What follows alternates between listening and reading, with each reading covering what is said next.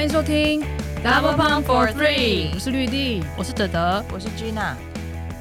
Double Pump 女子篮球志是用心推广台湾女篮的网络运动媒体，提供各大赛事的资讯与报道，记录精彩动人的故事。在 Double Pump for Three 的节目里，可以听到球员、教练分享生命历程，看见不同世代的台湾女篮缩影，跟着 DP 的三位伙伴一起拼凑这些片段，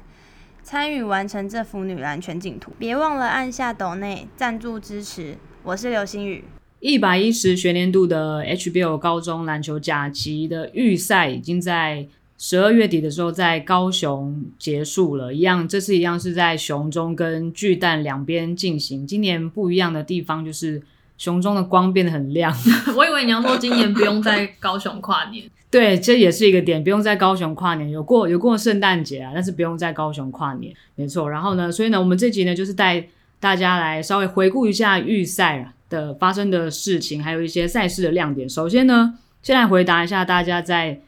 IG 的现实动态上面提的问题，就是我们前一天有在 IG 的上面问答，请大家说说看，对今年 HBO 有什么样的看法，或是有什么样的问题。那有几个问题，我们就是提出来跟大家分享一下。第一个就是南部的场次太少了，但我后来想想，其实好像也没有，其实好像还算是蛮。平均的，就是因为资格赛是在东部嘛，然后预赛在高雄，然后复赛在台北。这虽然说最后的决赛也是在台北啊，但是你如果真的把这个场次平均摊下来的话，其实算是差不多，不能说算是比较少。会不会更多？你说在南部更多吗？没有啦。但如果如果说不算那个小巨蛋，八强打循环啊，然后十二强他们只有分两组，就是数学的问题嘛？北部还是稍多，而且就是可能重要的比赛是比较是在。办在北部，但是对高雄还是每年，因为每年的预赛都是办在高雄，就是已经好几年，行之有年都是在高雄，所以还算是有有达到平均啦。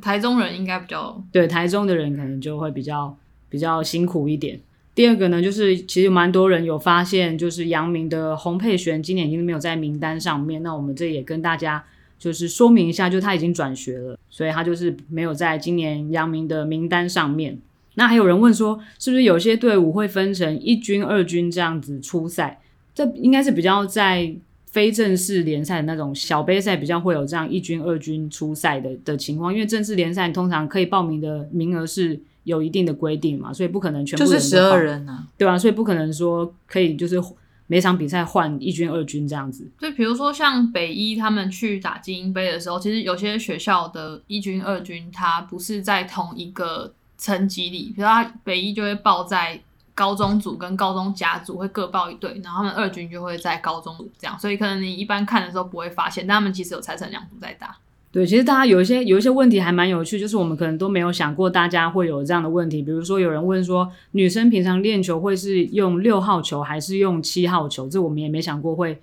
是一个问题，就是。女生都是用六号球，就不管是练球还是比赛，都是用六号球。因为你练球比赛用同样的球会比较好，对，这样比较合理，就是手感是一样的。女生用七号球练球，可能要追溯什么十五年前之类，还没有六号球的时候。对，所以就是女生不管什么成绩，从学生到职业，全部都是用六号球，国内国外都是一样，国际上是统一的标准。小学生是用五号球，啊，小学生是用五号，然后三对三是用。六号球的尺寸，七号球的重量。是的，为大家科普一下，有这样不同的一些差别。然后还有一个问题是，张玉兰跟张玉敏有亲戚关系吗？没有，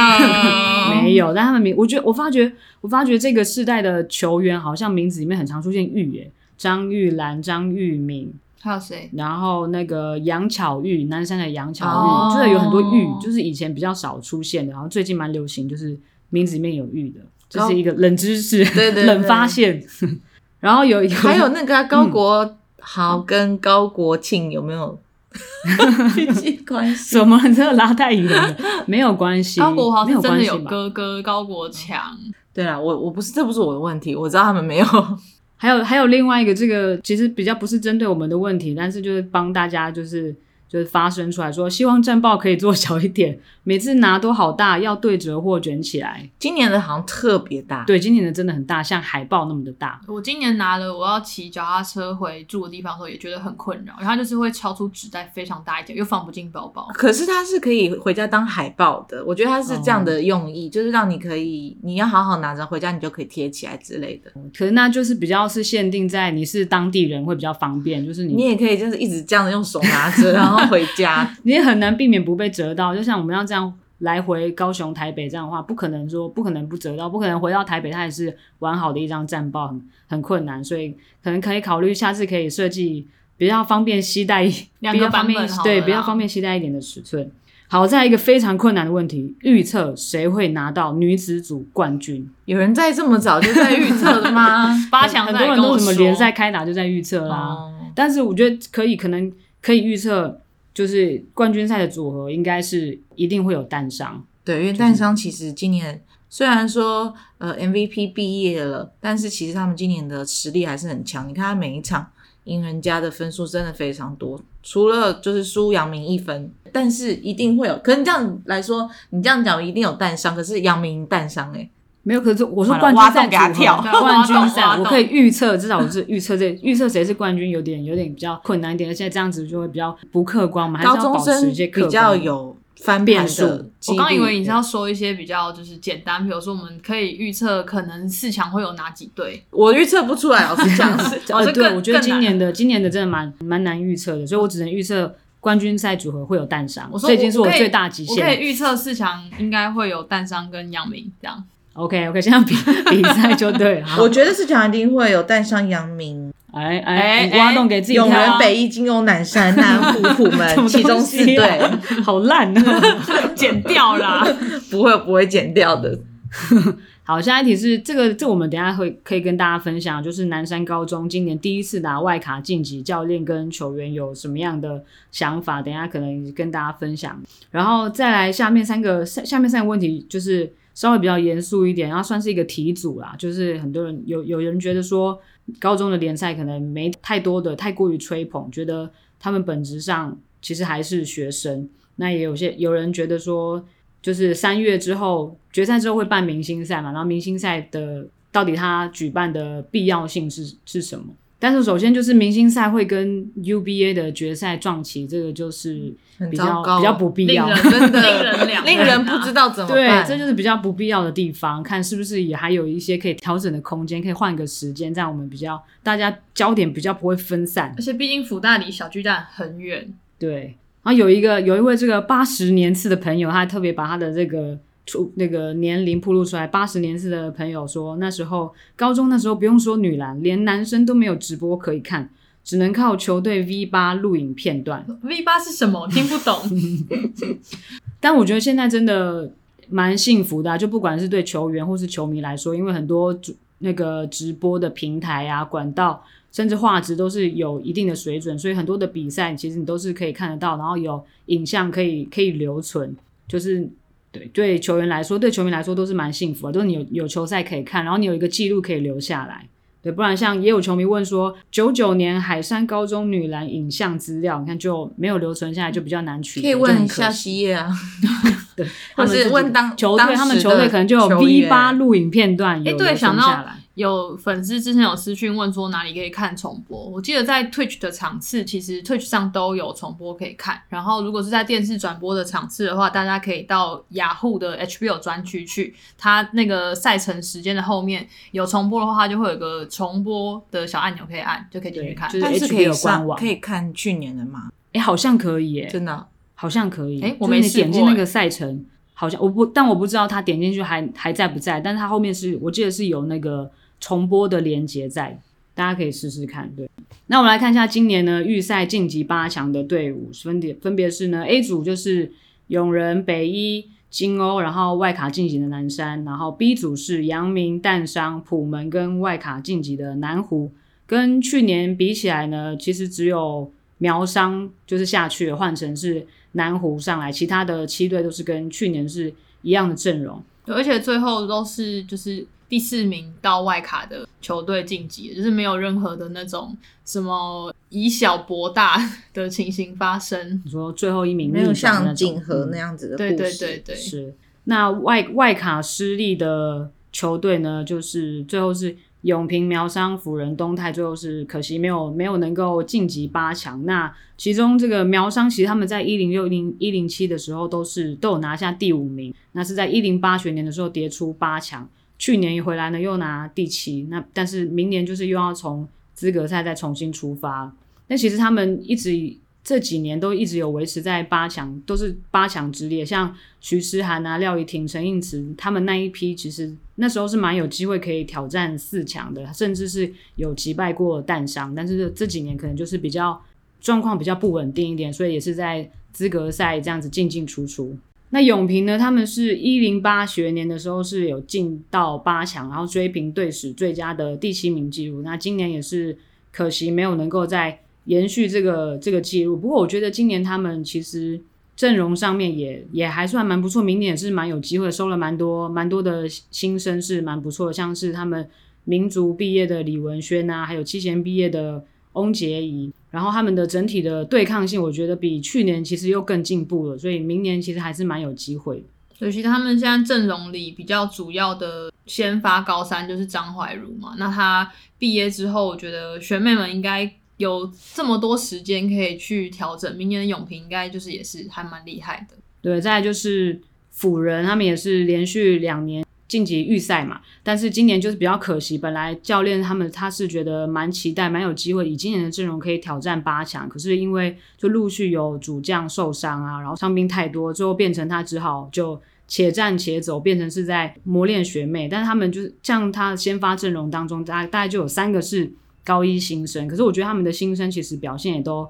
蛮不错的，而且就是这这两年，那本来他们是都收比较多是在地嘉义在地的的球员，那近几年也开始，因为他们的教练黄文颖过去自己也在基层有蛮多的这个人脉，所以他现在也陆续的从外县市开始在找球员，像他们今年的苏婷怡就是从永仁来的，就他表现也是蛮不错的，然后还有一个是。高一的那个屏东来的洪怡婷，我觉得她的表现也蛮不错，而且有一场比赛不知道为什么，就是那个现场的观众席有有一群雄中的男生一直在帮他加油，然后他们还自己带那个鼓来敲，然后很激动，然后一直一直叫他的名字，只帮他加油，对，一直叫帮辅仁加油，可是只叫他的名字，一直怡婷怡婷，然后很激动。我有帮他们拍拍下照片，但是后来没有。是他朋友吗？可是我看他们好像是穿雄中的制服，也可以有雄中的朋友啊，有那么多雄中的朋友，他人缘一个一个拉五个来啊，对，他们就很激动，一直在帮那个洪怡婷加油，还蛮还蛮奇妙的。辅仁的教练就是因为我有看到他们外卡的那场比赛嘛，然后他们其实也是我觉得打得很棒了啦，然后后来。教练他就自己在跟媒体讲的时候，他就有说，我觉得他还蛮坦然的，就是因为其实今年以现在这样的阵容打出这一些比赛，他应该算对这些选手感到蛮欣慰。然后他就是说，他觉得因为那些主力受伤的关系，然后这这一批高一就是提早接上来了，他用“提早”这两个，就是感觉他对明年会更有信。对啊，就是跟去年比起来，去年他们也是在预赛的时候就止步，但他那时候已经觉得很满意了。那今年本来是很有机会，期待可以挑战，那最后还最后虽然说失败，但是也没关系，因为他今年的这批球员有这样的联赛的磨练之后，明年他还是卷土重来，很快的时间很快就过了，就很快就可以再来挑战八强。那东泰的话，这几年我比较少看到他们的比赛，可能要请德德分享一下。其实我也觉得对东泰有点不好意思，就是我去访问教练的时候，就是有跟他讲说他，他们其实去年就已经他接棒了，可是我们一直到今年的这个时候才才有机会访问他。讲他他就是以前是大湾高中国中部男生组的教练啦，但是那个时候他们带。大湾高中就是带的蛮好的，然后就那一支国中乙组的球队也有一直有新闻说要不要打甲组的，然后后来他就是有接到就是前辈的邀请，然后他也觉得想要挑战看看高中的甲级，因为他本来在国中乙组嘛，所以他就他就去了东泰。那刚刚有提到说，像辅仁的教练对明年很有信心，另外一个对明年很有信心的教练其实就是翟教练。然后翟教练他就是说，因为这一批。球员其实十二人名单里面只有一个是高三。那当初他去接的时候，其实中间他们已经从过年到他去接是暑假的这段时间，他们球队都没有运作，球员都没有练习，所以等到他接的时候一练球，那些球员就是很多人觉得太累，就都走掉了，就是留不下来。然后只有一个一个球员洪千云，他就是觉得说他家境不好，如果他不留在球队的话，可能他未来的升学会有一些问题，所以他就是苦口婆心把他留下来。这样，那他就觉得说，其实他们今年有资格赛有闯过。当初就他本来就已经觉得很开心了啦，所以他他到所有的这个预赛的比赛，他都觉得可能输赢就不是重点，就是他打出来什么样的内容，选选手展现什么样的态度，他觉得他们有点像被接受这些震撼教育之后，回去就会更知道练球的时候为什么要练这些东西。这样，呃，祝福东泰明年也是可以继续在预赛看到他们。那今年的预赛呢，在高雄的这个两边的预赛有哪几场？亮点赛事，我觉得有列列了一列，其实也还蛮蛮多场，蛮就是在预赛可以 highlight 出来的。首先呢，当然就是阳明终止淡商跨季二十连胜，这应该是今年预赛的一个头条新闻。对，而且还是在最后一女生组预赛的最后一场，哎，对吗？对，它比熊中的稍晚一点开打。哦，对了，但算是这样子，对。可是我们没有人在现场看，非常可惜。我连转播都没有看到，但是我有转播，我不是我有转播，我有 我有看转播，您真厉害！我有看转播，看了我很仔细，很可惜哦，好想看啊！可是我那时候在熊中那场比赛也很重要，可恶！反正因为他两地开打，然后同时的话就是会有这种问题。但那场比赛真的是打得很很很激烈，就两边其实都是互有领先的状况。其实那个淡商，因为通常淡商在领先别人了之后，通常都会被就他都会一波拉走。可是这次杨明就是张玉兰这场，不得不说真的打得非常好，就是他的你就感觉到他很有自信，然后看到那么多那天算是巨蛋最多人的一次，因为前几天其实巨蛋。真的没什么人，蛮冷的。那天刚好也是假日嘛。对对对，然后我觉得他有点人来疯，跟那个姜子柔果然是这个 Jordan 跟 Pippen 的连线，乔皮连线。对对，虽然说那个台英教练有时候会开玩笑说他们是顽皮连线，但是那天的话真的是调皮连线。张玉兰她技术能力，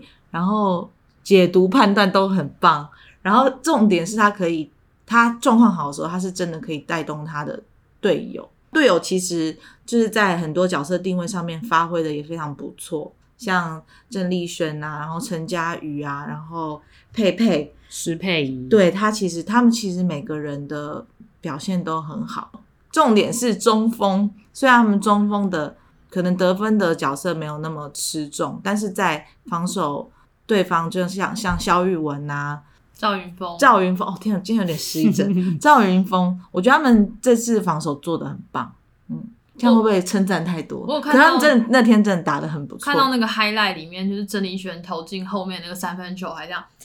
吹了一下那个手，像手枪这样，感觉好像以前他是很内敛的人，好像不会做这种事，就是整个人来疯有影响到整队的人，这种感觉。对，这样其实蛮好的，就是没有疯狂就就不错。就是可以自信达到一个哇，是叫什么心流吗？对，很嗨，就全队都很没有到达失控的境界，就刚好停在可以的地方。对啊，姜子柔好像也是有投进一颗三分还是什么，还在那边 shake shake 甩肩啊，对对啊。然后那场比赛就是真的是一大亮点，相信很多人看了都觉得印象很深刻。那那场比赛是可以看到重播的，就是在那个官网上面，对啊，是可以点点击去看重播。像我就是。还蛮想再回去再重重温一下，应该要看。但是我要说，淡商虽然他这场输球，可是其实他们也有一个，应该说常常那些连胜的队伍，教练都会说输球不是坏事嘛。那我真的觉得这场对单商来说真的不是坏事，因为很多阳明对他们的防守很奏效的防守，比如说那个姜子柔的超截啊，或者他们的包夹防守，那他可能一开始对其他对手他们不会用上。这些防守的方法，但是他今天就是因为这样，我觉得那是他的输球的其中一个原因。那他回去就很有有机会可以应变，然后可以知道别人会怎么样对他们。会不会有人觉得这样杨明算太早把这一招弄出来？我相信每个教练都有自己的那个压箱底啦，不会不可能说我就只有这一招，所以杨明教练可能台台英教练应该一定是会有别招，他可能也是试试看啊。大家都有很多招，好不好？应该不会有人在预赛用完吧。不过大家当教练这么久，都有很多自己的那个排程规划，什么时候要用什么，什么时候要用哪招，对。对所以下一次如果他们再再次对决的时候，相信一定又会是很精彩，因为就是大家回去已经又破解啊，然后研究啊，又要拿出新的招来对战。高中生好累哦，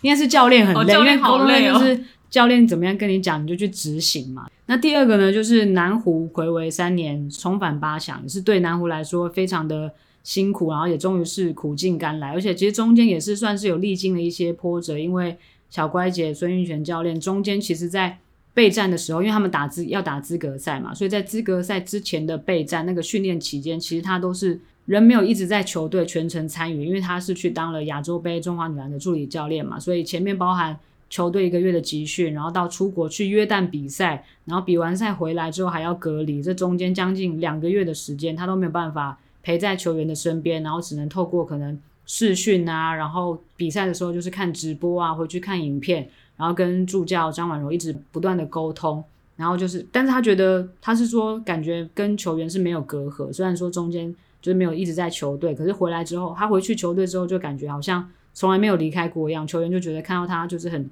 很自然这样子，而且也因为这段期间他不在球队，他觉得球员反而更自动自发、更自主，因为他们就觉得要好好的练习，不能让教练担心，所以回来之后的那个球队的凝聚力是更强的，所以今年的。的南湖，我觉得整体的氛围是非常好的。其实我问球员，就是关于说他们因为教练不在，变得更自动自发这件事情。那球员给我的态度，我其实觉得可能写那个报道的媒体有往正向的发展去讲这件事情，但那个球员他其实本身就是觉得。教练虽然不在，可是每一次练球他都有视讯在监督他们。你说同步吗？就是他放一台手机在那边，然后所以他还是会透过手机吼。对对哦，好妈妈妈，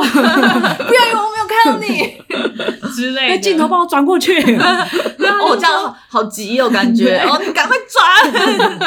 就说其实他都有看他们练球，然后他觉得教练不在那段时间，真的就是他们练的东西，因为他是高三生，他觉得有比以前。同期的时候练还要再基础一点，因为教练不在嘛，他没有办法知道太细的东西。那其实那一些东西都是他们资格赛结束，教练回来身边之后才慢慢去建立上去的。所以我真的觉得他们今年是因为球员彼此可能有那些凝聚力，就像有说有自动自发、有团结、有信任，然后才打得越来越好。对，而且每次在南湖的比赛的时候，都会有可爱温馨的画面。就是每次小乖教练的外婆，她都会去，她都会到场去加油。然后这次在高雄，甚至是出动了整个亲友团，全家人都都去看他们的比赛。所以我一看到他们家要拍合照，我就手都要从里面冲出去，我就说我也要拍。这样，你谁？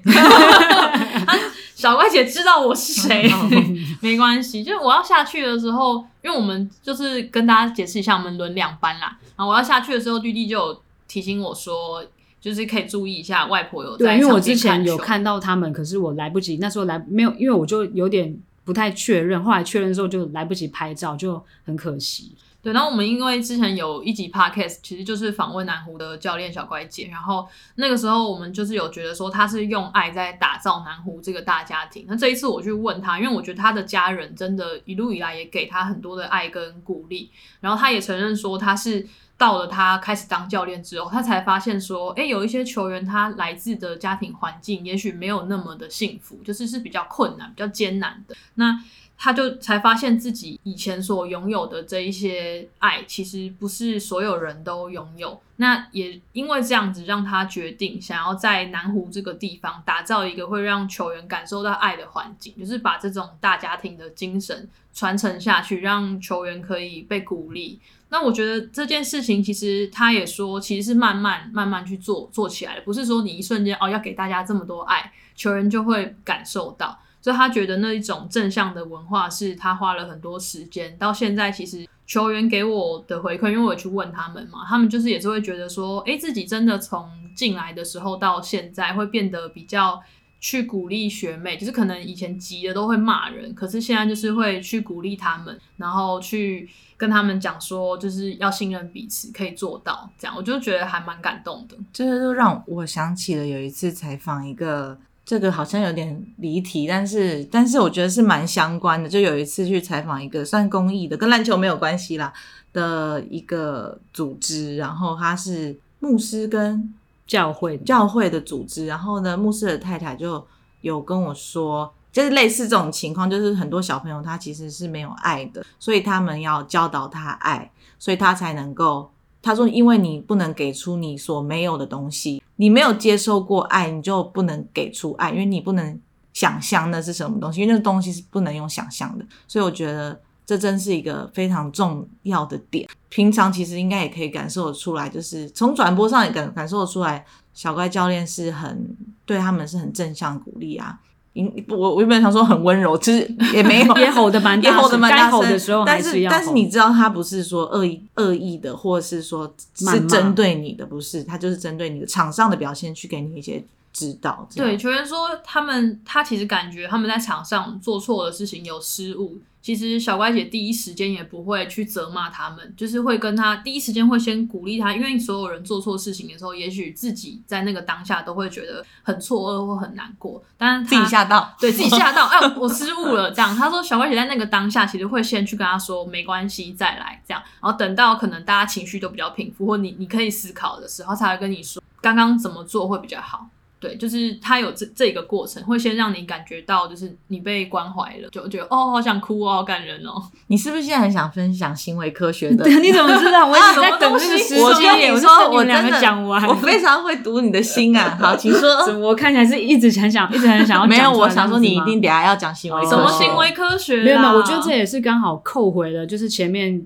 就是有 IG 的提问，有人提到学生运动的本质嘛，就是他们本质还是学生。我觉得。就是这个信任跟鼓励，就是教练的教导、教练的陪伴，对于球员来说真的是非常重要。尤其是他们现在这个正在人格形塑的阶段，是对他们非常重要。然后刚好就是我最近也是在看一本书，但是跟这个跟这个运动什么其实是没有关系的，它是比较是在追求可能个人的成就的这样这样的一本书。但里面它就是有提到，对不对？大局干嘛打书？突然读书会哦。没有，因为它里面就是因为他是透过它是本身是一个行为科学研究的呃教授，所以他是透过行为科学研究的分析来帮助你，就是怎么样可以达到更高的更高的成就。但它里面就是也有提到说，你因为你要培养自我信念，你要对自己是有信心，你相信自己可以做得到，你你才可以去成就那些。然后，所以他也有提到说，可能在学生时期，可能教师对你的。对你的期待，或者是对你的这些关心，像刚刚讲的那些信任，其实是会帮助球员他对自己是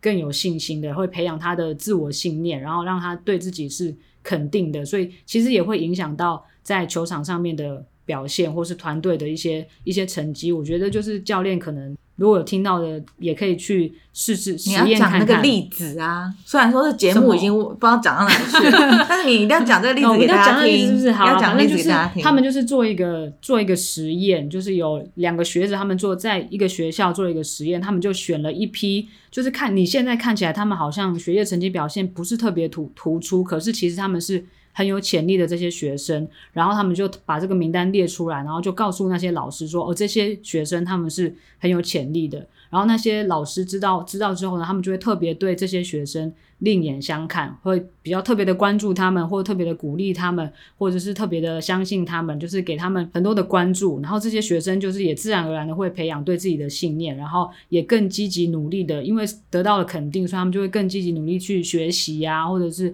去去加强啊。然后他们后来就是隔了一段时间之后，他们去研究就发现，这样这些学生跟没有没有受到关注的学生的。进步，学业进步的程度是有很很大幅度的落差，但其实他们本来没有特别有潜力，对，其实没有，答对了，对，其实没有，其实他们是随便抽签的，那他就跟你说，哦、我跟你说，这些人是很有潜力的，他们现在只是看不出来，但他们有很有发展潜力，那老师就会自动觉得，哦，这些人是很有潜力的，要特别关注他们，或是特别的特特别给他们一些肯定或是什么，然后他们就会也提自然的就提升他们的学业表现。我想到我刚刚忘了分享一件事情，就是你现在是要讲 HBO 吗？是是是好，就是回来了。南湖他们在最后一天预赛打完，其实是赢球，可是他们因为要看苗商跟普门的结果，才知道他们会不会晋级。但是这是赛后的围圈的时候，其实教练去跟球员讲话的时候，他他有强调说，他相信他们，就是他其实不管下午的比赛怎么样，他们会去看，他们可以帮苗商加油，他们也真的有在帮苗商加油，很可爱。但是他就说，他相信他们，因为现在大家的这个状态，他觉得无论如何他们一定会进，就是他不是。空口喊喊那种，他就是因为我私下去问他的时候，他也是就是觉得说他们一定会晋级啊，这样就是是这种感觉，他很信任这一些球员，就是真的信任是有这种力量的。对，我觉得就是信任这件事情，其实除了南湖之外，还有在普门身上，我也觉得他们正在做这件事情。他们本来的口号其实就是 teamwork。对，你们在是问问题吗？对啊，马、马就是肯定句，就是你们在前面的比赛里面，就是有看到这些这件事情。嗯，哪一哦，这是一个问，你这是问题哦，就是对，呃，有，因为今年刚好这也是算是今年预赛的一个亮点，就是普门他们在换教练之后，换上李怡轩之后，他的。第一个正式的联赛，其实我觉得表现是蛮不错。虽然说他们不就是好几场比赛都有点抖抖的啦，高血压啦，对，摸后颈啊。他说真的会痛。对，他也有说他现在终于可以体会以前。欧尼李亨淑教练的的辛苦，可是我觉得他还蛮可爱的，可能也是因为就是第一次带球队，所以他就他整个人是非常投入在那个比赛，他也是会跟球员一样跳起来啊，然后振臂呀，哦，哇，跪在地上啊，什么各种很。球员三分才刚投出去，他就已经跪在地上了。对，应该可以名列是预赛最戏剧化的一个表现的一个教练。然后其实我觉得他们换了。教练之后，经过这段的磨合，然后他们在赛场上面的表现，我觉得有一个蛮明显的进步，就是他们整体团队的作战在传导上面是更有耐心的，就是他们是不会很急躁的，然后他们就是每颗球稳稳的传，然后一直做到最后，就是成功率最高的那一集才去出手，才去执行。我觉得这是有蛮明显的进步。然后其实他在教导这些球员的时候，也都是。一直不断的去稳定他们的情绪，就是他不会一直用很激烈的语气啊，或者是一些用词啊，来就激就是来可能突突然卡词，说不会想要来说，对，不会就是不不会这样子去说他们，他会他一直都，因为他知道高中生的是其实是很不稳定的，所以最重要的就是让他们在比赛的时候可以把情绪稳定下来，他们在对。辅仁的那一场比赛，甚至在两节打完中场的时候，他还叫他们去围圈念念一遍心经，就是在场中这样念一遍心经，因为他觉得球员太太激动了，然后可能在场上就是会做出一些比较不理智的判断，所以中场的时候他就叫他们去念心经，稳定下来。我记得在台电杯的时候，那个时候访问球员，球员就有说他们继续打比赛的时候，就是有一次就是全队。没有全对，其中一个球员他因为裁判的吹判，然后整个人情绪有一点没有到失控，可是你看得出来他在生气。然后下一球他们就失误了，然后赛后李宇轩就有跟那个球员说：“你看，就是因为你刚刚情绪失控，球队才会输球。”就是这么重的话，但他就是要他知道说，你今天不管什么样子，其实你情绪都不可以失控，情绪失控球就会打不对。就是你也不要特别嗨，你也不要特别生气、特别难过，你就是要平常心。嗨可以啦，因为他自己也跳起来了，就是到到那个气氛，你还是会很嗨。对，就有些人可能会觉得他可能经验比较没有不那么足，或是比较不认识他带队上面的风格，会觉得好像今年的普门是不是？不知道实力会走到什么地方，可是我觉得在看预赛的时候，就是他们整体的团队的氛围，然后他们在场上的执行力，然后稳定度，我觉得都是有慢慢的建立出来，是慢慢的看得到，我觉得是可以继续往后面走。对，而且其实，在八强赛里面，他们两个打得很好的高三生肖雨晴跟温雅云，其实都没有什么上场。那我有问他们说，其实他们两个已经都有在跟着练球了，只是真的是为了保护他们，就是为了让他们可以以后打得更久，所以预赛的时候先不让他们打那么多。所以我觉得八强赛他们一定会比预赛打得好更多。对，再来呢，就是金欧终于不用打外卡，对，就是他上他们上次提早回台北，就是提前确定晋级，已经是一百零一学年了。请问今年是？今年是一百一十学年，所以也是蛮长的一段时间。其实过去。呃，金欧有一段时期是还蛮传，算是传统强权的。然后但但是最近这几年都一直感感觉有点起起伏伏的。然后其实他们这一批的才也都是相当不错，这一批尤其是这批高高三生，像邱永林、游杏化、陈千玉，他们都是阵容其实是非常的完整的，所以提前进八强也是就是在不是很意外，对，不是很意外，是预期之内的。打到最后一天才进八强，教练还算是不很满意。对，但他说他们太多人受伤了。他就是像好像是游完瘾吧，他说他每一天都还要去打针，就是他腰有受伤，然后打止痛针、消炎针，他才可以再打隔天的比赛。哦，这也太痛苦了吧？对，蛮辛苦的。他们的先发球员其实几乎都几乎要打满，像尤庆化应该没有什么在休息的。对，邱永莲也是几乎每一场都打满。哎，尤庆化有在休息，就是他们 晋级的那一场比赛，因为他被南山 box one，然后 box 到后面，其实他真的就是整个人。在三分线以外一大步的地方，把守他的那个人就好像两个人在很远的地方看，对，看大家打球，看喝茶，哎，打的不错。然后我就想说，这样可以吗？这样真的可以吗？但是后来就是到最后的时候，我刚是有点大舌头。对啊，怎么会这样啊？太激动了，不要激动，然后就是到就是到这个最后的时候。他就突然开始参与，然后 突然真的是突然开始参与，真的，然后而且他就是突然超节，突然盖火锅，然后就猛爆式打一波，然后他们就逆转了。我就觉得，哎、欸，休息真会休息，欸、真会真会，人家是很会抓时间、看状况，苗头不对，需要他的时候他再出来用力。那预赛呢，有没有什么让你们觉得印象深刻的的球员？我先说，我对那个普门的林香玲，高一的林香玲印象蛮深刻的。他因为他是也是补进来补进那个名单的嘛，对，嗯、因为他们有人受伤，所以他才补进十二人名单。然后他说。就是李轩教练有给他，其实，在赛前，呃，季赛开始前，在很多杯赛就让他上场，然后他自己还非常意外，觉得说他又没在十人名单里面，教练干嘛要培养我？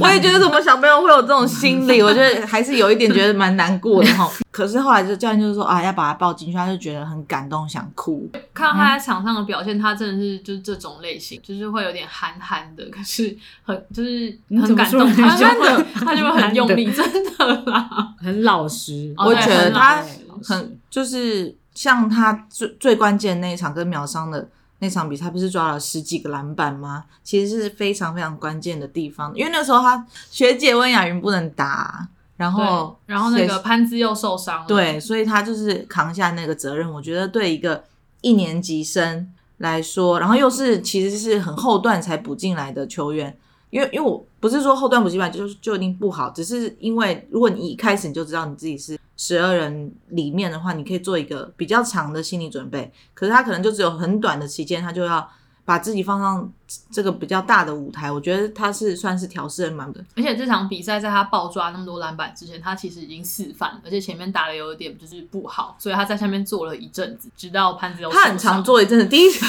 对 第一场跟南湖的时候，他也是第一节嘛，第一节打的。不好，然后就做了蛮久，然后第四节上来就是很关键的开始，也是暴打进去。对，他需要一些就是刺激他的点，因为我就问他说，为什么后来就是表现这么好？他说，我看到就是学姐受伤了，这样好像很感性的一个人。对，他其实身身材还蛮蛮壮硕，就是蛮就是蛮粗蛮蛮厚的，然后他在场上其实我觉得他还蛮。蛮有信心去，蛮勇敢去攻击，就是他也不会怕碰到是谁，尤其是对相对杨明的那一场，我对他印象就很深刻，因为他至少有两次个人单打张玉兰，然后还制造犯规 N one，就出张玉兰出两次，我觉得该不会也是第四节吧？我忘记了，反正我就对他印象很深刻，就哦哇，因为很多人现在因为就是因为张玉兰就是能力是太好了嘛，所以很多的球员或者球队其实碰到他的时候都难免先退，对，难免自己会有点就紧张。可是他就有一种好像反正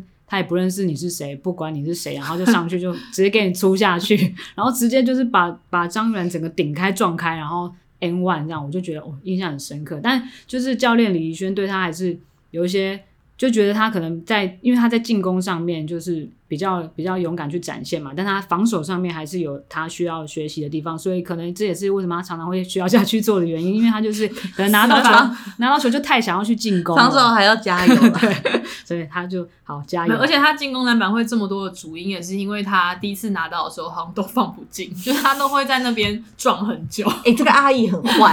很严格哦。对啊，真的吗？我们是要说他蛮棒的，蛮有潜力的，大家可以后续再观察看看。那当然，张玉兰就是不用说，就是能能力太好了嘛，就是技术太好，还是维持非常高的水准。就是其实他几乎是在另外一个层级在打。你看他打球的时候，你会觉得他好像在另外一个层级，对，就是看起来啦。当然他实际上还是很用力，可是他看起来就是很很游刃有余。他很知道场上现在什么时机该做什么事情，球应该往哪里送，或是应该往哪里传，或应该怎么打，应该要投还是应该要切，还是应该要传，就是他完全是。非常清楚的，我觉得他他的感让我的感觉就是很像我们刚刚讲那个行为科学，就是虽然他，但是他本来就是一个很厉害的选手，加上他的信心很好，非常高的信心，然后让他的就好像你打电动的加了一个那很厉害的卡的那种感觉，又让他更强。其实那个信心值是我觉得是更难得的。就是这个东西是有点与生俱来，对，天生的。当然还有外界很多对他的关注，但是这个是很天生的一种领袖的气质。对，而且因为有很多很多球员可能会因因为外界过多的关注就觉得压力很大，但我觉得他其实还蛮蛮能适应调整，蛮能，而且还蛮享受外界的关注的。然后刚刚讲那个就是对普门的那一场比赛，就是他前面不是被林香林就是出了两次嘛，然后后来他就是回头之后。回头之后，他也是刚刚好对到是是林湘林，他就是有有点要讨回来，对打打回来的那个那个味道，所以他就在他前面做了一些就是换手啊，就是他很厉害的那些运球嘛，然后那个林湘林就有点被他骗到，就晃到，然后那个张玉兰还在他面前这样呜，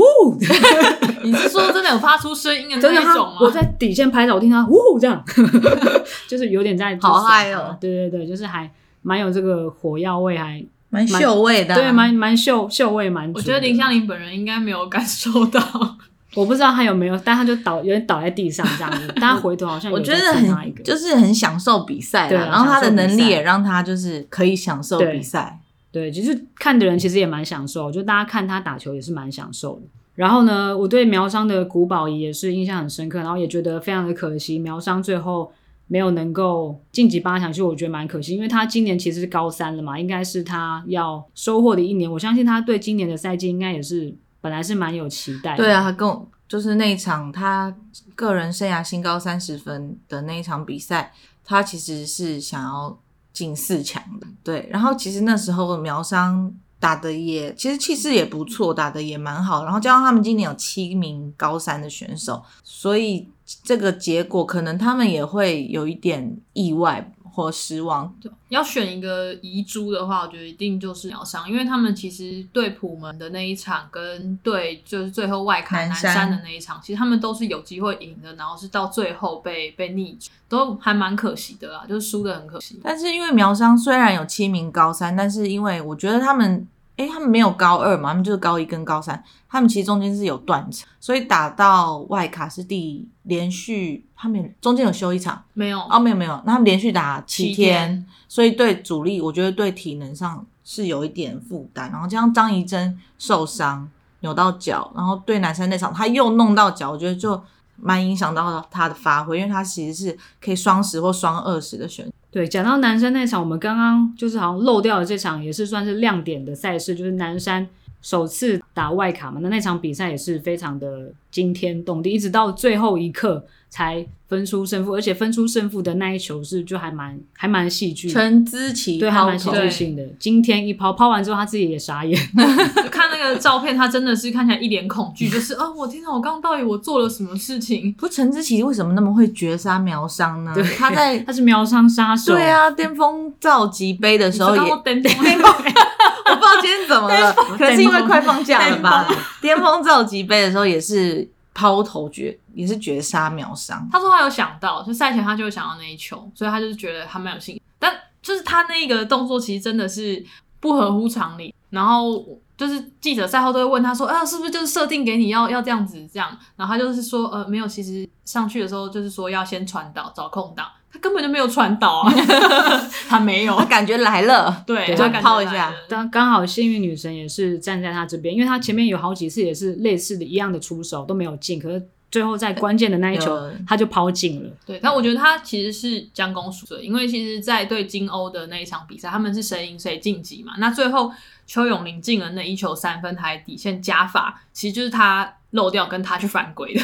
哦，对。但是因为他其实就也才高一而已，对啊，加他高一一进来就其实负担蛮大的责任，就是要当担任南几乎是南山的主控。他们高一有三个怀生国中毕业进来的都是集集战力，因为他们今年其实就是高一高二为主。诶，刚是不是有这个网友的提问要我回答南山打外卡球员？对教练教练的心情，对对对心得。其实球员没有什么心得。就是怎么会呢？什么意思？就是没有没有特别会去问说打到外卡球员感觉怎么样？Oh. 因为其实他们都是高一高二的球员啊，所以不会觉得说，其实他们只是想着我要进八强，其实还没有去在乎说，哎，我掉到外卡这样。那是教练对这件事情有比较深的感受，因为可能他们前面一些杯赛的成绩就不太好，然后他就觉得说他人生没有打过外卡，就是从他自己当球员的时候，不过是说他们以前那时候没有外卡啦，是吗？哦，是吗？他。就听说他们以前是什么两赛制不一样，两胜制还是什么两败制，就是不不一样的。对，就是他就说觉得好像这一年啦，他自己个人就是反省了很多事情，因为以前他们可能没有他个人没有过这么低潮的时候。然后他其实很感谢说，这这一批高一高二球员就是都很听话。他就是说，都要他们做什么，他们不会抱怨，因为可能很多球员会去抱怨说啊，好累，或者是哦，我才高一高二，我们不能明年再来，他不会有，不会有。谁会这样讲话啊？你 不要乱讲好不好？人家大家都开始讲说是谁，人家不会这样讲，开玩笑的。大家上场就是想要赢啊，对啊，那反正就是他就觉得说很谢谢他们啦，然后也很谢谢，其实南山真的是拥有很多很多资源的学校，也是因为拥有这么多的资源，他才可以去。打出这样子的比赛，用这些高一高二球员，比如说陈子琪刚刚讲到的成绩，他天生其实椎间盘比别人小，所以他的腰其实，比如说你过度激烈运动之后，就很容易会很酸痛，跟很容易受伤。那因为南山有这些，比如说像电信的资源，所以他可以每一天赛后他都去，呃，每一天练完球他都有额外的腰的附件菜单。我觉得这件事情应该不是在每一间学校都可以。这当然是因为这是额外的钱。额外的可能空间，额外的时间去做这些事情。对，所以我觉得他最后的这今天一抛也是回报这些对他的付出啦。对我，我觉得呃，南山还有一个球员是也是蛮印象深刻的，是那个张家轩。然后他是花莲玉里国中毕业，他以前他是说他打的是快乐篮球，所以然后到。南山其实他高一有出赛，但是没有什么特别的表现。但是今年开始就变成一个篮板狂人，真的是狂人。对，因为他们体能团队发现他就是弹跳能力很好。其实他自己没有发现自己弹跳能力很好，是他们有做一些相关的测验之后才发现。所以有针对他的抢篮板的弹跳的时机、单脚跳的跟双脚跳的时，还有手延伸的长度、还有角度跟核心的力量训去设计一套菜单让他训练。所以他现在就是一个篮板，真的是篮板吸尘器的一个等级的人。他不只是篮板吸尘器，南山逆转的时候还是他先投了一颗三分球。对，但是你不是说那个是意外吗？对，那是意外，因为他们那个体能团队的人跟我说，就是他投出去的时候，大家已经想要开骂，就说你干嘛出去投三分球进了，好球好球这样子这样。对，所以说那场比赛真的幸运女神是站在还是站在南南山这边，就双方实力相当的时候，就会有一些这种算是有点有点点运气球的成分。是，对啊，有时候要赢球就是要。天时地利人和，运气也是非常需要。运气也是实力的一。是的，没错。那除了刚刚有刚刚有提到的一些亮点的赛事啊，还有印象深刻的球员，其实还有很多的很多球队啊，像是大家也都非常关注的北一女，那他们今年就是两大核心宋瑞珍跟蔡佑莲在预赛的时候也是有非常好的个人的发挥，然后他们的彭诗婷也是伤后复出。对。彭诗婷去年就是她身体不太好，然后有开一些开不开一些开过刀，然后她其实也很担心自己回来就是可能没有以前那么好，然后她实际上也觉得自己自己没有以前那么强了，然后加上他来预赛之前又大扭，所以他其实回场时间蛮短的。对，然后前面其实北一女虽然说一路赢到就只有苏永仁嘛，但其实我觉得小洛姐对他们的表现好像不是很满意，嗯、所以前几天可能很多人都也也对自己很可能自责吧，所以很多人就是都哭了。但是那天他是那天彭世林生日那天，十二月二十三日，然后他其实有跳出来，我觉得对他来说是一个蛮蛮好的生日礼物。对啊，我觉得嗯，我也希望他。就是我希望大家都可以身体健康，对啊，因为因为自己生病而不能打，不能帮助队友，我觉得蛮难过的。像去年我记得印象很深刻，也是北一打的不太，那场也是打的不好，然后他们在那个巨蛋的走廊，都罚跑的，对，被那个小洛姐罚跑，然后他那不能跑，他就站在旁边，然后用外套就是盖住自己的头，然后在那边哭，我就觉得啊、哦，好难过这样。所以希望他今年可以身体健康，打满整个球季这样。新年祈愿，对，我帮他祈愿，的啊。那像北一女，北一女，他这怎么回事？可以剪一个全集，巅峰，巅峰。反正他们的高一其实有双星，这个米静恩跟黄子云，其实，在赛前也是很受到大家的期待，但他们两个就是有一点，有一点被这个被这个期待，对，自己背负了这样子的压力，反就给自己太多的压力，嗯、反而在。预赛的时候有越来越好了，那一开始的时候感觉有就是有点绑手绑脚，但后来就有有越来越好，渐入佳境。对，那当然还有这个永仁，永仁今年今年就是本来那时候在季前的巅峰召集的时候就有发现，本来邱静恩他是没有在十二人名单里面的，因为就是可能没有遵守球队的一些规定，所以本来石超杰教练是不准备报他。那时候除了他还有。另外一个高三的是傅运生，对，他们两个都是没有被报在今年的联赛里面。但是后来因为要联赛开打之际呢，就是他们的球员汤佩成受伤，所以邱静恩是在最后一刻的时候才补进正选的名单，所以他的最后一年的 HBL 他才可以可以出赛。然后今年的预赛，我觉得永仁他们在。打法上面有非常大量的外线投射，哦、真的非常非常大量的外线投射。就除了邱群熙啊，然后林敬言，他们都有非常多的开火权，然后他们的外线投射能力是越拉越远。像林敬言，他都时常在三分线的三步四步之后在那边。不讲理。林静妍过过中场马上投，我我也觉得说可以接受，